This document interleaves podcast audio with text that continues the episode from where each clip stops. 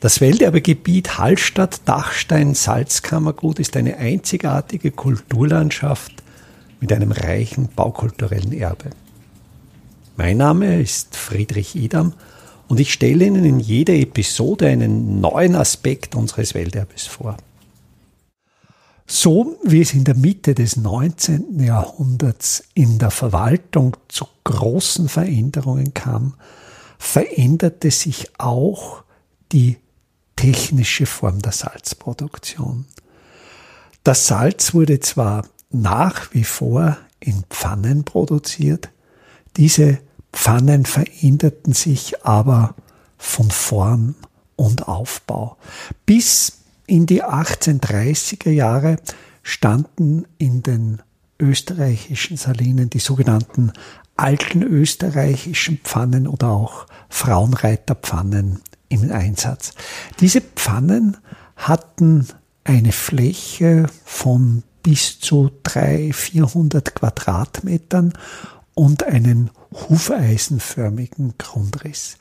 Dieser hufeisenförmige Grundriss hatte eben eine gerade Strecke, das war die sogenannte Pierstadt. An dieser geraden Seite der Pfanne wurde das Salz von den Perern aus der Pfanne gezogen, über den Pfannenrand, den Branft, herausgehoben. Das Salz fiel dann in einen Granter, in einen Behälter, wo dann das überschüssige Wasser aus dem Salzbrei noch abfließen konnte. Der Transport dieses sich kristallisierenden Salzbreis an der Oberseite der Pfanne wurde mit sogenannten Krucken, das waren Bretter an sehr langen Stielen, bis zum Pfannenrand, bis zur Bärstadt gezogen. Das war bei der alten Pfanne ein überaus komplexer Prozess. Da waren bis zu sechs, sieben Facharbeiter, die jeweils einen eigenen Bereich dieses Grundrisses bearbeiteten und die Pfanne, das muss jetzt von der Technik auch noch dazu ausgeführt werden, diese große Fläche, auch wenn sie aus Metall, aus Schmiedeeisen bestand, die hätte sich natürlich, wenn sie nur am Rand aufgelegen wäre, durchgebogen. Jetzt gab es einerseits unterhalb der Pfanne quasi einen ganzen Wald von Säulen, den sogenannten Pfannstehern, aber die Pfanne wurde auch von oben abgehängt durch die sogenannten Hinghaken. Die wurden vom Dachstuhl aus gingen diese schmiedeeisernen Zugstäbe bis zum Boden der Pfanne, wo sie mit dem dann kraft- und formschlüssig verbunden werden. Und hier fand natürlich eine besondere Wärmeleitung über diese metallenen Haken statt, dass dort das Salz sich sehr schnell kristallisierte, verkrustete und auch die mussten immer wieder abgeschlagen werden. Und auch dafür gab es einen eigenen Arbeiter, der diese Tätigkeit ausführte. Die Arbeit war ja auch überaus gefährlich. Das heißt, die Pfanne musste ja, bevor sie mit der Sohle gefüllt wurde, wurde schon mit der Feuerung begonnen, dass sie langsam warm wurde. Aber damit sich dieser Pfannenboden nicht nach oben aufwölbte, wurden ebenfalls vom Dachstuhl des Pfannhauses herunter Stangen eingespreizt, die ein Aufwölben dieses Bodens verhinderten und erst wenn die Pfanne mit Sohle gefüllt war, dann drückte quasi das Gewicht der Sohle den Pfannenboden nach unten und dann konnten diese Spreizen herausgeschlagen werden, was aber eine überaus gefährliche Arbeit war. In die schon heiße Sohle mussten jetzt Arbeiter hineinsteigen, die banden sich an die Füße, an jeden Fuß einen Schemel und auf diesen Stelzen, auf diesen Schemeln warteten sie in die Pfanne, in die heiße Sohle und schlugen dann die Stützen, die Spreizen heraus. Und da kann man sich vorstellen, kam es immer wieder zu sehr schweren Unfällen, dass ein Schemel brach, dass sich die Verbindung löste, dass ein Arbeiter stolperte und in die heiße Sohle fiel und hier natürlich dann schwerste Verbrennungen erlitt. Man hat dann in späterer Zeit das geändert, dass man einen Wagen mit sehr großen Rädern konstruierte, an dem mehrere Seile befestigt wurden, wo dann diese Arbeiter in diesem Wagen durch die schon heiße Sohle gezogen wurden, zu den Spreizen gezogen wurden, wo sie dann diese Spreizen herausschlugen. Die Pfanne selbst war über lange Jahrhunderte, also eigentlich von der frühen Neuzeit bis in die 1830er Jahre, bestand die Pfanne aus sogenannten Stucken. Stucken, das waren ein, zwei Quadratmeter große Blechstücke, welche dann wieder zusammengesetzt wurden und die einzelnen Stucke, die bestanden aus sogenannten Stuckblechen. Diese Stuckbleche waren in der Größenordnung, ich habe im Wald oberhalb des Ortes Hallstatt tatsächlich so ein altes Stuckblech gefunden. Aufs Cover dieses Podcasts stelle ich ein Bild dieses Stuckblechs. Das ist ein schmiedeeisernes, sehr archaisch anmutendes Stück Metall.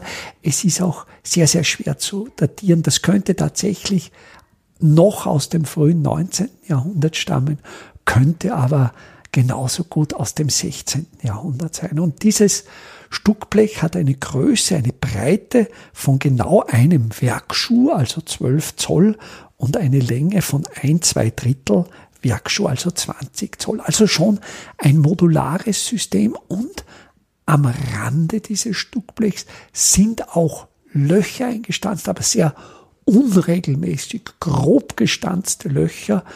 Da konnten dann die einzelnen Stuckbleche mit nietenartigen Nägeln miteinander verbunden werden. Diese Konstruktion war natürlich äußerst undicht und die ganze Pfanne wurde dann, bevor sie mit Sohle befüllt wurde, mit sogenannten Kalkbrot abgedichtet. Kalkbrot, das war so ein Gemenge aus gelöschtem Kalk, aus Sohle, aus Werkabfällen von Flachsfasern. Dieser Brei, dieser letztlich faserarmierte Brei wurde zwischen diese Pfannstucke, zwischen diese Stuckbleche geschmiert, um die Pfanne abzudichten. Aber diese alten Pfannen hielten nur wenige Wochen, drei bis fünf Wochen.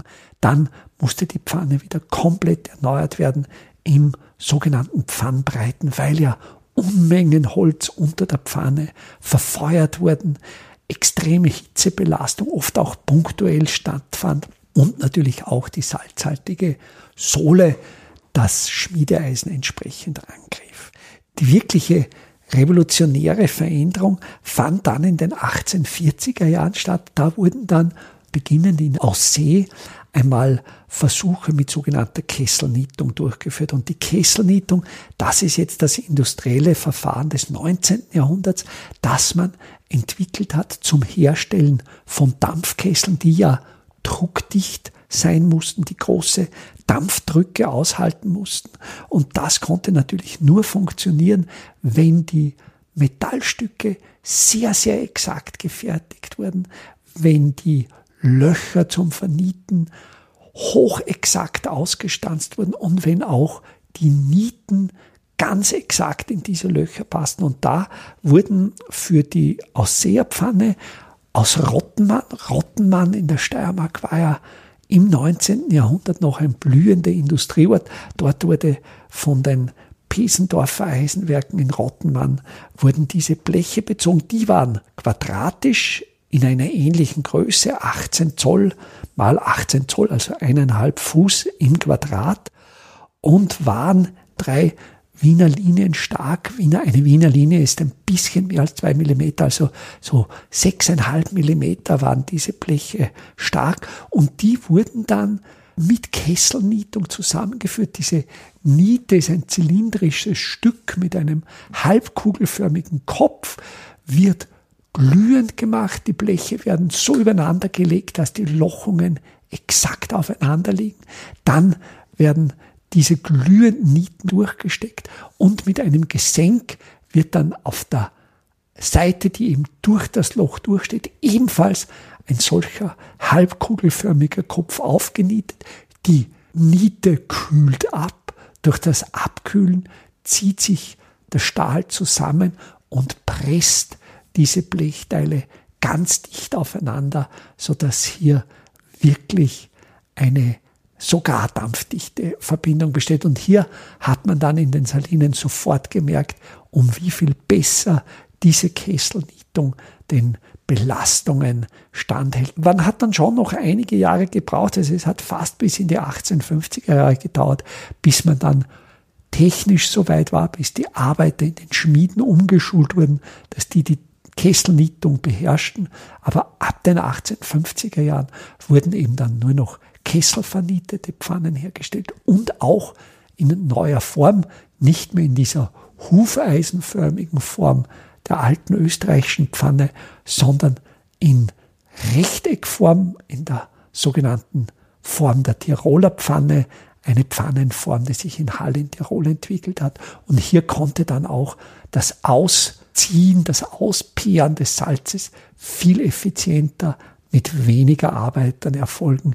Die Pfanne braucht auch dann keine Hinghaken mehr, war also eine längsrechteckige Form. Auch bei der Feuerung gab es genau zu dieser Zeit, etwa in den 1840er Jahren, eine Umstellung, und zwar die Einführung der Pultöfen. Das Revolutionäre an diesen Pultöfen war, dass das Holz nicht wie im klassischen Sinn von unten nach oben verbrannte, also dass man einen Rost hatte, ein Feuer entfachte und auf das Feuer immer wieder neues Holz drauf warf, sondern dass eben Holz in einen Schacht über eine pultförmige Öffnung eingeworfen wurde, das Holz oben angezündet wurde und so der Rauch durch die Flamme gehen musste, gereinigt wurde, das Holz wurde vorgetrocknet und der Schürer, also derjenige, der das Holz befahrt, könnte nicht mehr nach Willkür unterschiedliche Holzmengen hineinwerfen, sondern es entstand ein kontinuierlicher Abbrand des Holzes und diese heißen Rauchgase wurden dann teilweise unter ein zielgemauertes Gewölbe geleitet, das unter der Pfanne war. Also das Metall war dann nicht mehr direkt dieser heißen Flamme ausgesetzt, nur etwa ein Drittel des Pfannbodens war dann direkt diesen heißen Gasen ausgesetzt. Also auch die Revolutionierung in der Feuerung, der kontinuierliche Abbrand des Holzes und es wurde dann mit diesen Pultöfen natürlich auch schon mit neuen Brennstoffen gearbeitet. Man machte in Aussee Versuche mit Torffeuerung. Die Befeuerung der Ausseersaline mit Torf hatte die Zerstörung der Moore rund um den Ödensee in Keinisch zur Folge. Diese Moore wurden ausgebeutet. In Ebensee führte man erste Versuche mit Kohlefeuerung durch. Also das ist eben dann der Schritt, wo es dann in den 1870er, 80er Jahren wirklich industriell wird mit der Umstellung auf den Brennstoff Kohle. Aber darüber habe ich ja auch schon in vergangenen Episoden berichtet. Das heißt, das 19. Jahrhundert verändert nicht nur die Verwaltung, verändert nicht nur die Technologie, sondern auch das Aussehen der Salzproduktion. Der protoindustrielle Betrieb wird in dieser Zeit in den industriellen Betrieb übergeleitet, die Effizienz wird gesteigert. Das ist die neue Zeit, das ist die industrielle Revolution in den österreichischen Salinen. Welterbe Hallstatt erscheint alle 14 Tage neu.